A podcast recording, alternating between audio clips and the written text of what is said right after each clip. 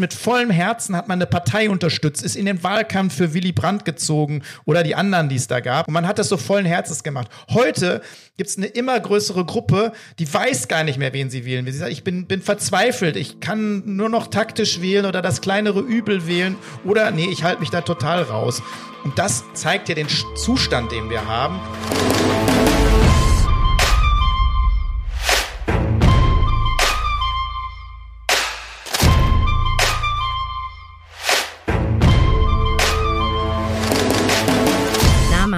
Was gab es denn wieder für Aufreger in letzter Zeit?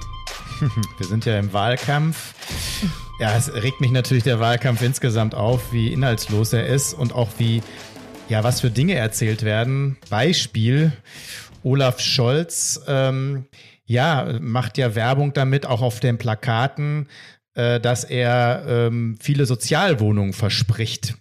Dann habe ich mich mal ein bisschen dazu geäußert, dass die Sozial, die Anzahl der Sozialwohnungen ja deutlich geringer geworden ist und die SPD und er ja in der Regierung sitzen. Daraufhin äh, bemerkte dann zu Recht ähm, ein Kollege von mir ähm, im Bundestag der SPD, naja, da wäre der Bund ja gar nicht für zuständig für die Sozialwohnung. Das hat er ja abgegeben. Ich weiß das. Ich habe damals dagegen gestimmt, dass er es abgibt. Aber dann kann man natürlich nicht im Bundestag damit Werbung machen, Sozialwohnungen zu schaffen, wenn man gar nicht zuständig ist. Und wenn man sich dann anguckt an die Länder, wer ist denn verantwortlich für bestimmte Sachen, dann sieht man das auch in Hamburg, da war ja Olaf Scholz äh, regierender Bürgermeister, ähm, die Anzahl der Sozialwohnungen in seiner Regentschaft deutlich zurückgegangen sind. Also von daher erstens äh, Täuschung, zweitens äh, mit Themen Werbung gemacht, äh, die der Bund gar nicht, den den Bund gar nicht betrifft. Das heißt, selbst wenn er wollte, könnte er diese Versprechen gar nicht einhalten. Und äh, Olaf Scholz ist leider nur ein Beispiel. Das sieht bei den anderen nicht so viel besser aus. Vor allen Dingen Laschet äh, sagt ja so einiges, äh, wo man ähm, dann den Lügendetektor anstalten kann. Also das ärgert mich schon massiv. Ja, über weitere Kuriositäten im Wahlkampf werden wir uns bestimmt noch unterhalten. Vor uns liegen ganz spannende Sendungen. Es geht natürlich um die Bundestagswahl. Mir gegenüber sitzt Marco Bülow, der, und das finde ich wirklich sehr beeindruckend, fünfmal direkt gewählt wurde und vielleicht bald noch ein sechstes Mal, Marco? ja, da machen wir jetzt keinen Wahlkampf, aber wäre natürlich schön. Ähm, und wir reden aber nicht nur über die Bundestagswahl, sondern über Wahlen in der Demokratie und deren Bedeutung ganz speziell. Und wir haben zwei Folgen. Exakt. Und ich sehe es eigentlich schon vor meinem geistigen Auge. Sämtliche Influencer, Journalisten, PolitikerInnen werden wieder unisono dazu aufrufen, auf jeden Fall wählen zu gehen. Es gibt zwar äh, diesmal keine blauen Pullis wie bei der Europawahl, die das Ganze noch stylmäßig unterstützen, aber ähm, die Message, Message ist ja immer dieselbe. Olaf Scholz hat das äh, ja nochmal im Schlusswort äh, im Kanzlertriell ähm, betont, du hast die Entscheidung über die Zukunft in unserem Land. Marco, wie wichtig ist es denn, wählen zu gehen? Schön wär's. ich gebe jetzt auch erstmal die Standardantwort, weil das ist das, was immer alle sagen. Ich glaube, dass das mal ernst gemeint war, aber das ist zu einer absoluten Floskel verkommen. Alle sagen und beteuern ja immer, das Wichtigste ist jetzt wählen gehen. Ihr müsst wählen gehen. Ne? Das ist eure Entscheidung. Und ich habe das auch immer gesagt. Wählen ist das Wichtigste. Leute in anderen Ländern müssen ihr Leben aufs Spiel setzen, um ein Wahlrecht zu erhalten. Deswegen unbedingt wählen gehen. Das machen Rechte, Linke, oben geradeaus. Alle betonen es. Schauspieler, ähm, Moderatoren, Journalistinnen, Journalisten, alle sagen, aber das Wichtigste ist wählen zu gehen. Manche sagen dann noch natürlich die richtigen oder bitte nur demokratische Parteien. Aber erstmal wird das so beteuert und aber es wird zu einer absoluten Floskel. Und ich mache jetzt mal eine Gegenposition auf. So heißt ja auch die Sendung. Äh, Wahlen verbieten oder gegen Wahlen. Stimmt, ähm, haben wir noch gar nicht gesagt, ist, wie die Sendung heißt. Genau, aber es ist eine, es ist natürlich eine Gegenposition und die ist geklaut von David van Reybruck ähm, einen, ja, einem Sozialwissenschaftler, der ein Buch dazu auch geschrieben hat. Gegen Wahlen heißt das, warum Abstimmungen nicht demokratisch sind. Wahlen sind heutzutage primitiv. Eine Demokratie, die sich darauf reduziert, ist zum Tode geweiht. Das Oha. ist natürlich eine sehr harte Aussage. Mhm. Ähm, und die beiden, also die Floskel, unbedingt wählen gehen und diese Aussage stellen wir mal gegeneinander und gucken uns mal näher an, äh, genau in diesen beiden Sendungen. Genau, also um das mal vorne wegzuschieben, damit jetzt keine ähm, Gerüchte aufkommen, du bist nicht gegen freie Wahlen, ähm, aber du kritisierst, äh, das beschreibst du ja auch in deinem Buch Lobbyland, du kritisierst den Fetisch, der darum gemacht wird. Warum? Also ich bin gegen diese Art der Wahlen und vor allen Dingen, wenn sich alles darauf reduziert, dass wir diese Wahlen haben, so wie sie jetzt sind, und auf der anderen Seite alles andere Demokratische zu einer Fassade wird. Dann ist es ein Feigenblatt, äh, was wir haben mit diesen Wahlen. Aber genau das werden wir uns näher anschauen. Natürlich bin ich nicht grundsätzlich gegen Wahlen, sondern im Gegenteil, ich bin dafür, ich bin für mehr Demokratie. Ähm, und da spielen natürlich Wahlen eine wichtige Rolle. Mhm. Aber genau das was wollen wir auseinanderklammern, mühsam.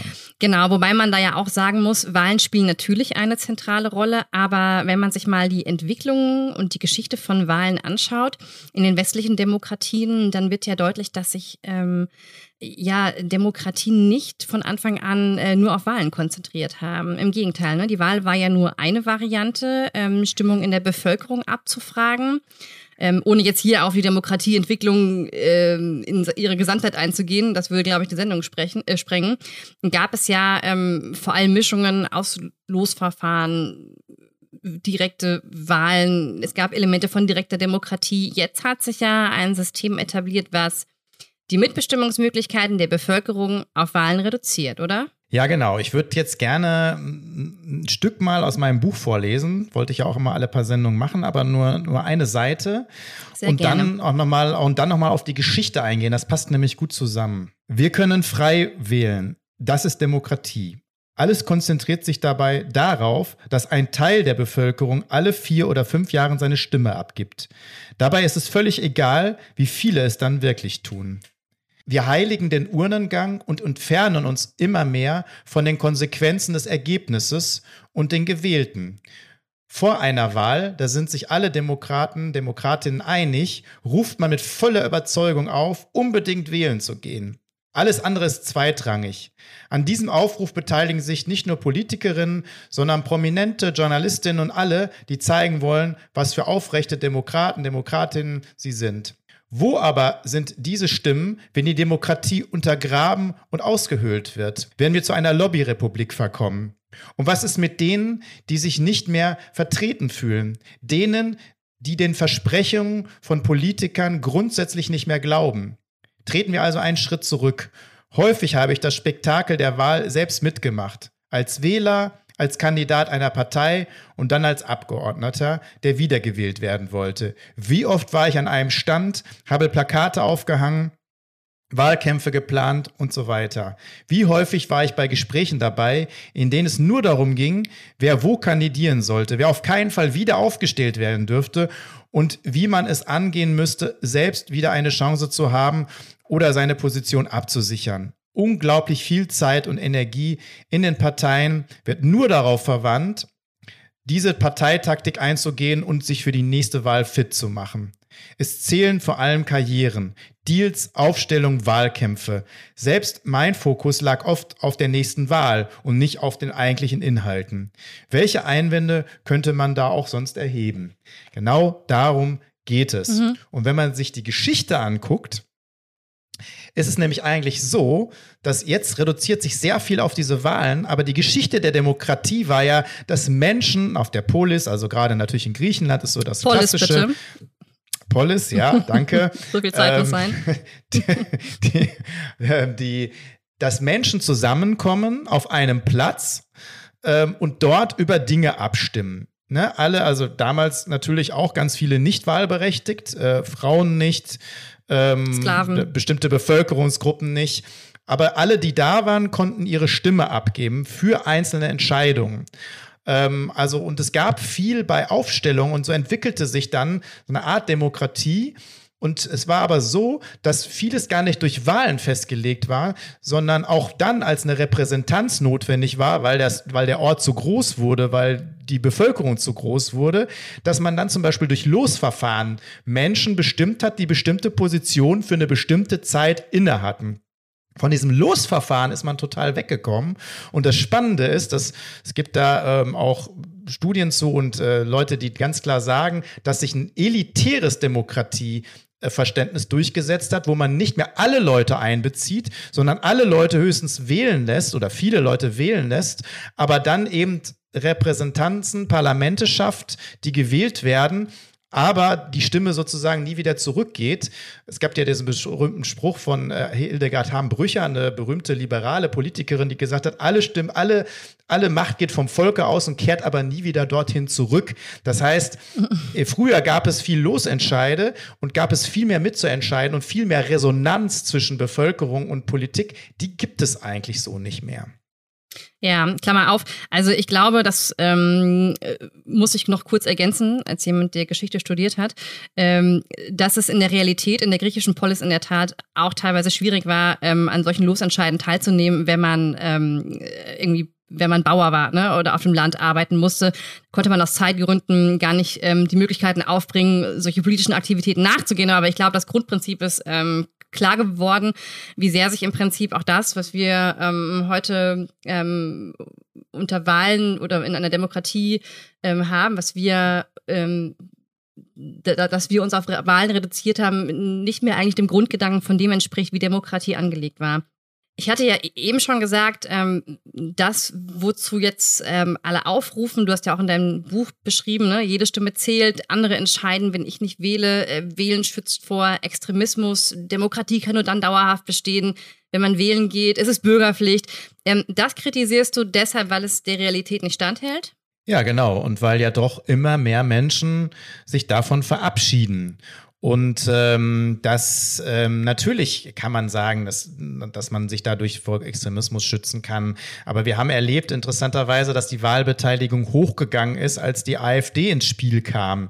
Und zwar nicht nur äh, Leute mobilisiert hat, die vielleicht vorher nicht gewählt haben, die frustriert waren, enttäuscht waren und dann die AfD gewählt waren. Es hat auch alle anderen oder viele andere wieder an die Wahlurne gebracht, die viel vorher nicht gewählt haben und um das kleinere Übel zu wählen. Auch über das kleinere Übel werden wir noch mal reden. Mhm. Aber es wird viel mystifiziert, was Wahlen angeht und vor allen Dingen, was für einen Einfluss hat man denn dann wirklich? Ne? Also da treten ja Parteien an mit bestimmten Versprechungen und was halten die denn davon? Auch dem muss man mal nachgehen und vor allen Dingen muss man sich mal genau die Zahlen angucken. Also auch das werden wir heute tun. Vielleicht kannst du noch mal ein bisschen genauer ausführen, warum der Abgleich der Realität, also in deinem Buch beschreibst du ähm, Stichwort Koalitionspartner, Koalitionsvertrag und so weiter, warum ähm, da so eine, ein frappierender Unterschied ist und warum möglicherweise Wahlen vielleicht gar nicht ähm, das demokratische Element unserer Zeit sein sollte. Also erstmal, wir haben ja erlebt, äh, wir haben ja über Parteien gesprochen, schon in den letzten Sendungen, dass die Parteien im Prinzip nicht mehr äh, wirklich das repräsentieren, was sie mal repräsentiert haben, dass es im Prinzip auch keine Volksparteien mehr gibt.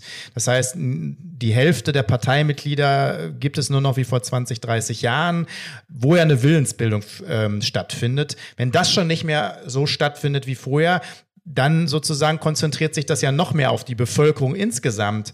Aber diese Bevölkerung hat in Deutschland keine Volksentscheide, es gibt keine ähm, anderen Elemente mitzubestimmen, außer in der Partei, wo wir aber gesehen haben, dass es nichts wert ist.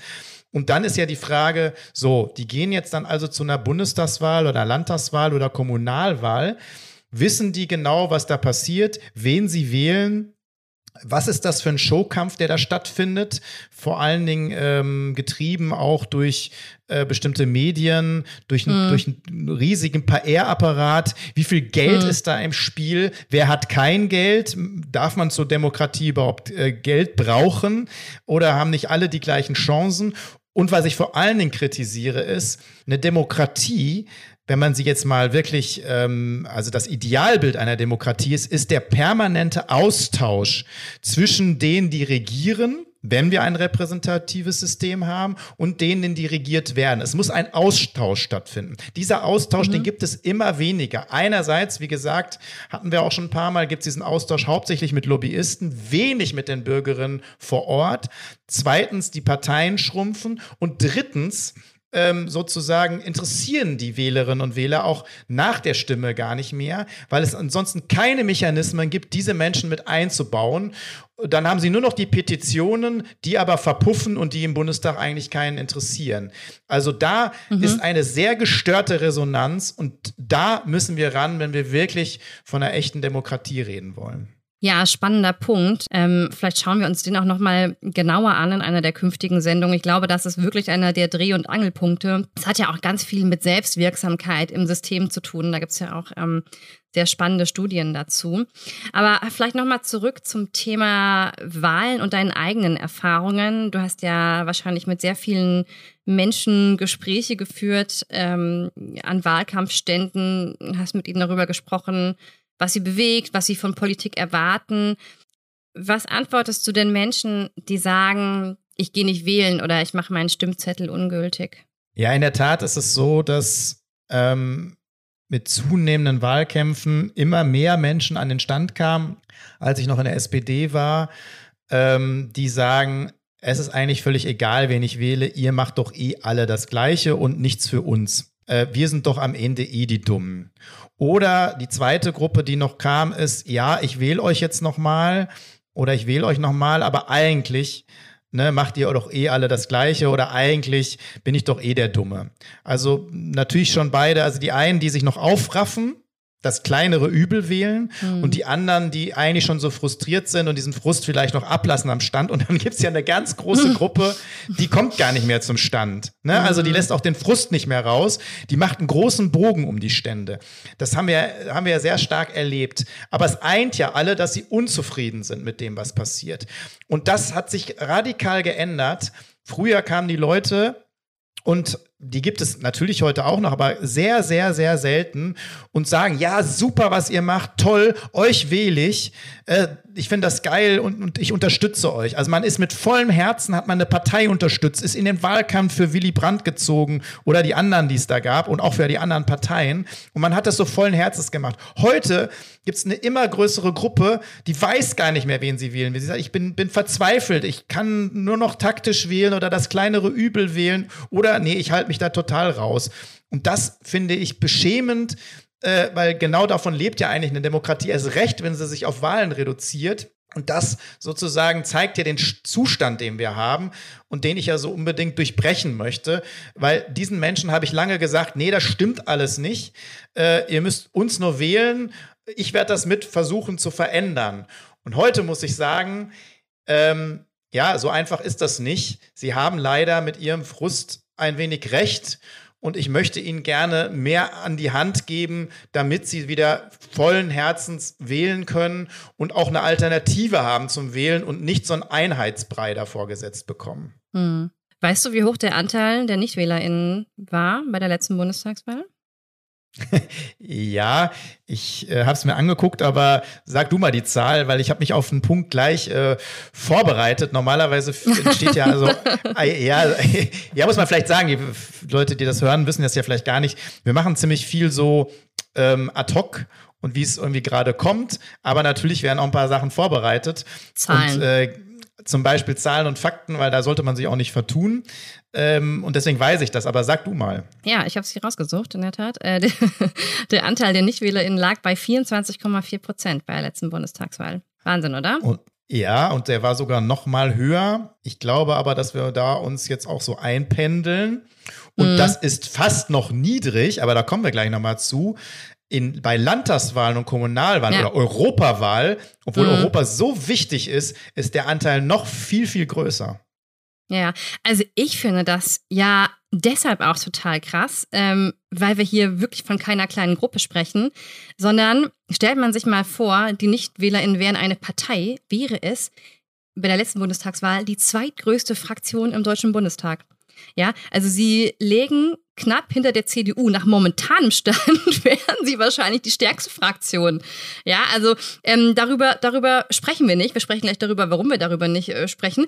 Aber ich bin sehr stark dafür, einen solchen Balken einzuführen. Ähm, wir müssen viel mehr über NichtwählerInnen sprechen. Warum gibt es da keine öffentliche Debatte? Warum gibt es dazu keine Talkshows? Warum gibt es keine Aufmerksamkeit? Warum reden auch die meisten PolitikerInnen nicht darüber? Genau, das ist, das ist der Punkt die Nichtwählerinnenpartei wäre fast immer am stärksten. Ich würde sagen, die wäre jetzt wahrscheinlich ab jetzt sowieso immer am stärksten. Und das ist der Punkt, über den keiner redet. Es wird vielleicht mal eine Krokodilsträne vergossen nach der Wahl, dass äh, die Wahlbeteiligung gesunken ist. Wenn sie dann um ein Prozent wieder steigt, dann jubelt man schon, obwohl es beschämend wenig waren, die wählen gegangen sind. Ja, weil den Leuten das egal ist, weil die Sitze ja trotzdem alle verteilt sind, weil die Macht trotzdem verteilt ist und äh, viele sogar froh sind, dass bestimmte Bevölkerungsgruppen, auch das müssen wir uns angucken, nämlich am liebsten gar nicht mehr wählen gehen. Bestimmte Stadtteile wählen nämlich ganz selten. Mhm. Und das würde, die könnten aber die Politik insgesamt verändern. Aber ich habe mal ein paar Zahlen rausgesucht, ähm, die das nochmal noch mal deutlich machen. Im Buch habe ich ein Beispiel aus Dortmund genommen, was sehr extrem ist von der letzten Kommunalwahl. Aber jetzt reden wir mal über die Bundestagswahl. Es gibt Einwohner in Deutschland 83 Millionen. Ähm, davon sind wahlberechtigt nur 60 Millionen. Auch das weiß man schon nicht, dass also ein Viertel über ein, deutlich ein, über ein Viertel wegfällt, weil sie gar nicht wahlberechtigt sind. Ne? Keinen deutschen Pass, egal wie lange sie hier leben, alle unter 18 nicht und so weiter. Das sind also schon mal 23 Millionen, die wegfallen. Ähm, bei denen, die dann wählen gehen, ne, ob das jetzt äh, 77, 76, ich bin jetzt mal so von 75 Prozent ausgegangen, bei die, die bei der nächsten Wahl dabei sind, gehen also von den 60 Millionen nur 45 Millionen wählen. 45 Millionen von 83 Millionen. Da schrumpft dieser Anteil natürlich schon besonders. Dann haben wir ein neues Phänomen, aber kein ganz neues Phänomen, aber der Balken nicht nur der Nichtwählerinnen und Nichtwähler wächst, auch der Balken der Sonstigen wächst rasant an, auch bei den Landtagswahlen. Ähm, der ist teilweise bei 10 Prozent 7, 8 Prozent ist mittlerweile Standard. Das heißt, das ist, sind die Parteien, die bei den Umfragen nicht über 5 Prozent kommen. Das weiß man aber auch manchmal gar nicht, weil gar nicht mm. gefragt wird, sondern es wird mm. meistens nur nach denen gefragt, die auch im Parlament sind. Darüber müssen ähm, wir noch mal sprechen. Auch das kommt noch mal.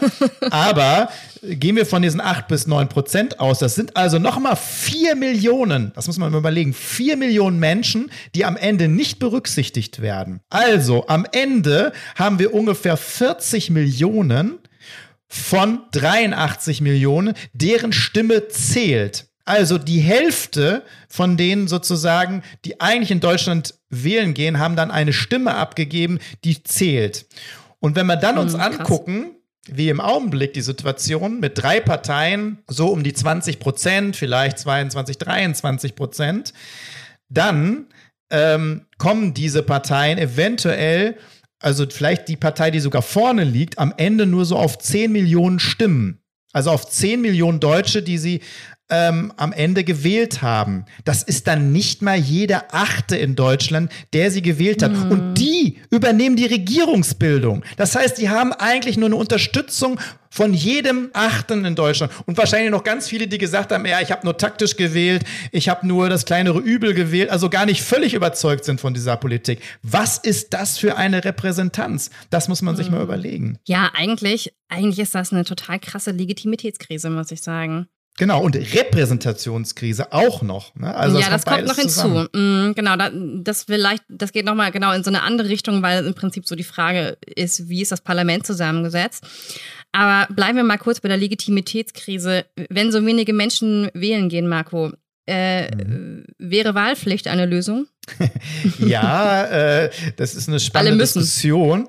Ich will, das, ich will aber noch einen drauf, ich will aber noch einen draufsetzen, bevor ich das äh, sage ähm, weil bei der, bei der Entwicklung der Wahlbeteiligung lässt sich zum Beispiel erkennen, dass sie bei der Bundestagswahl immer äh, bei Ende 80, 90 Prozent gelegen hat. Und zwar sehr, sehr lange in Deutschland, bis in die 80er, Ende der 80er mhm. Jahre rein. Und erst dann bricht sie ab. Und wenn man sich das genauer anguckt, sind es vor allen Dingen die nicht so Vermögenden Bevölkerungsgruppen, mhm.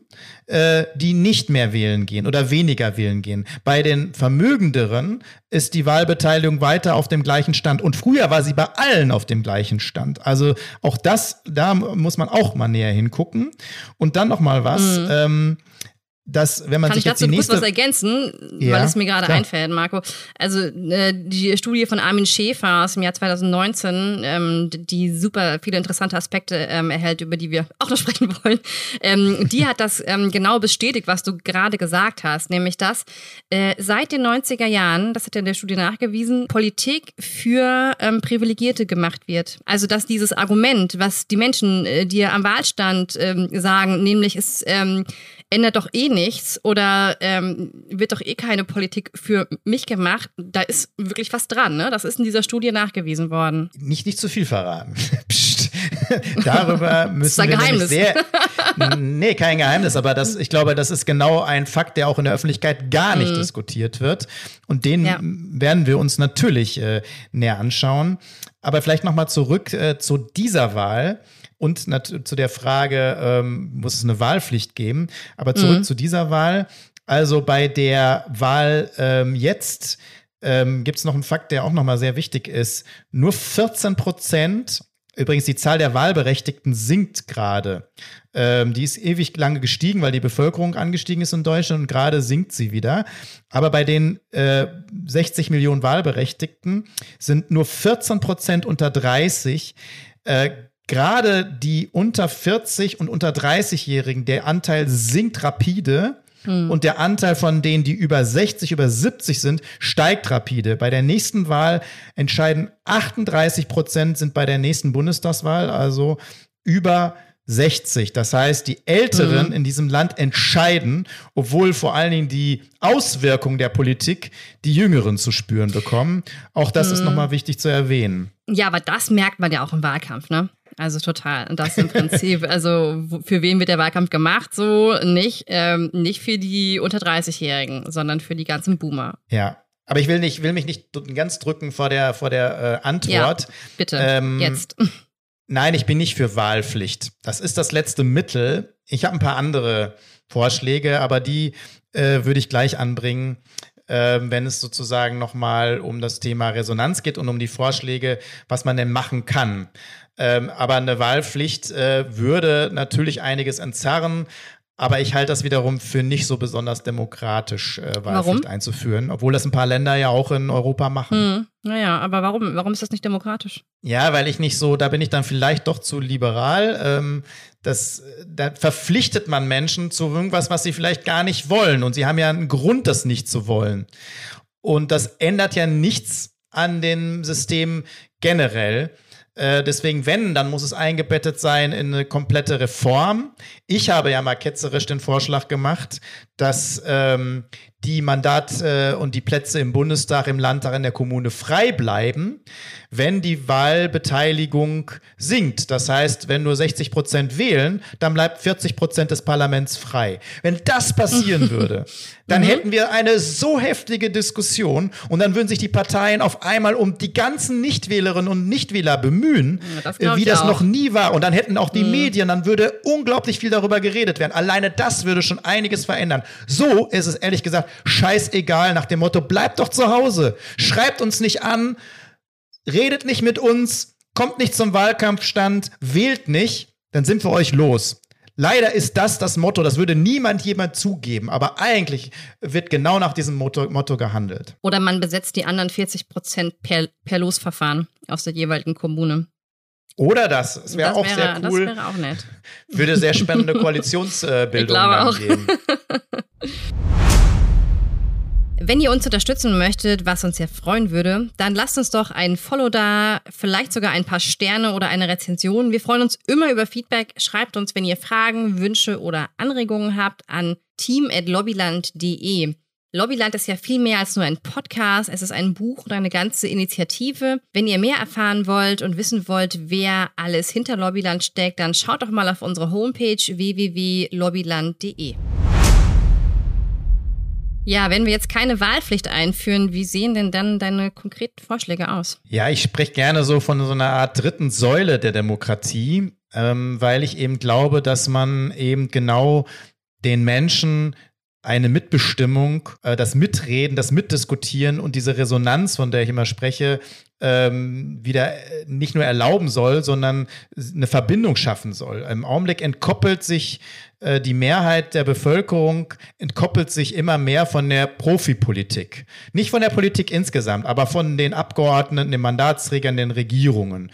Und das muss man wieder aufheben. Man muss sozusagen mehr Resonanz schaffen und man muss mehr Mitbestimmung schaffen. Und deswegen glaube ich, müssen wir so eine Mischung haben, deswegen spreche ich von dritter Säule, von äh, Mitbestimmungsmöglichkeiten. Man muss Petitionen aufwerten. Ich könnte mir vorstellen, dass Petitionen, wenn sie bestimmte äh, Stimmenanzahl haben, dass sie nicht nur in den Petitionsausschuss kommen, sondern dass sie auch im Bundestag behandelt werden, eventuell sogar in Gesetzesvorhaben äh, gepackt werden. Da kann der Bundestag dann aber immer noch drauf ab, drüber abstimmen. Oder dass mhm. sie zum Beispiel dann zu Volksabstimmungen führen können.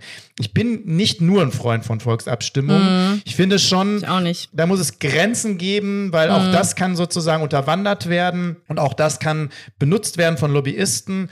Ähm, aber man muss sie in bestimmten Bereichen zulassen und eventuell koppeln dann mit dem Parlament oder mit mhm. Petitionen.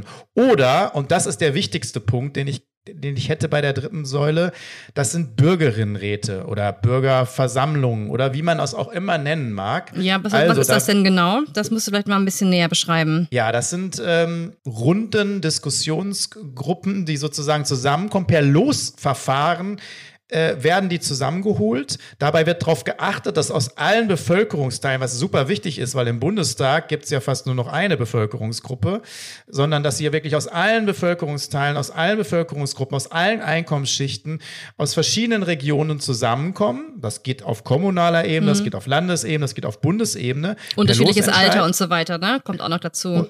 Unterschiedliches Alter, unterschiedliches Geschlecht. Mhm. Ähm, und zwar ungefähr so, wie sie auch in der Bevölkerung repräsentiert sind, mhm. dass die zusammenkommen zu einem bestimmten Thema. Das geht natürlich jetzt nicht so äh, Generaldebatten, aber mhm. zum bestimmten Thema. Nehmen wir zum Beispiel, wie gehen wir jetzt mit der Klimakatastrophe um? So hat sich zum Beispiel in Frankreich genau dazu, in Deutschland auch, hat aber keiner mitgekriegt. Da kommen wir gleich dann zu dem Problem dieser mhm. Bürgerinnenversammlung.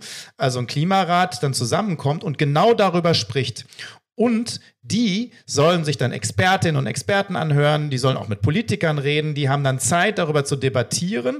Und nach der Debatte sind die aber alle wieder raus. Keiner mhm. wird da groß beeinflusst, weil alle wieder ins normale Leben zurückgehen und nur für diesen bestimmten Zeitraum mitbestimmen.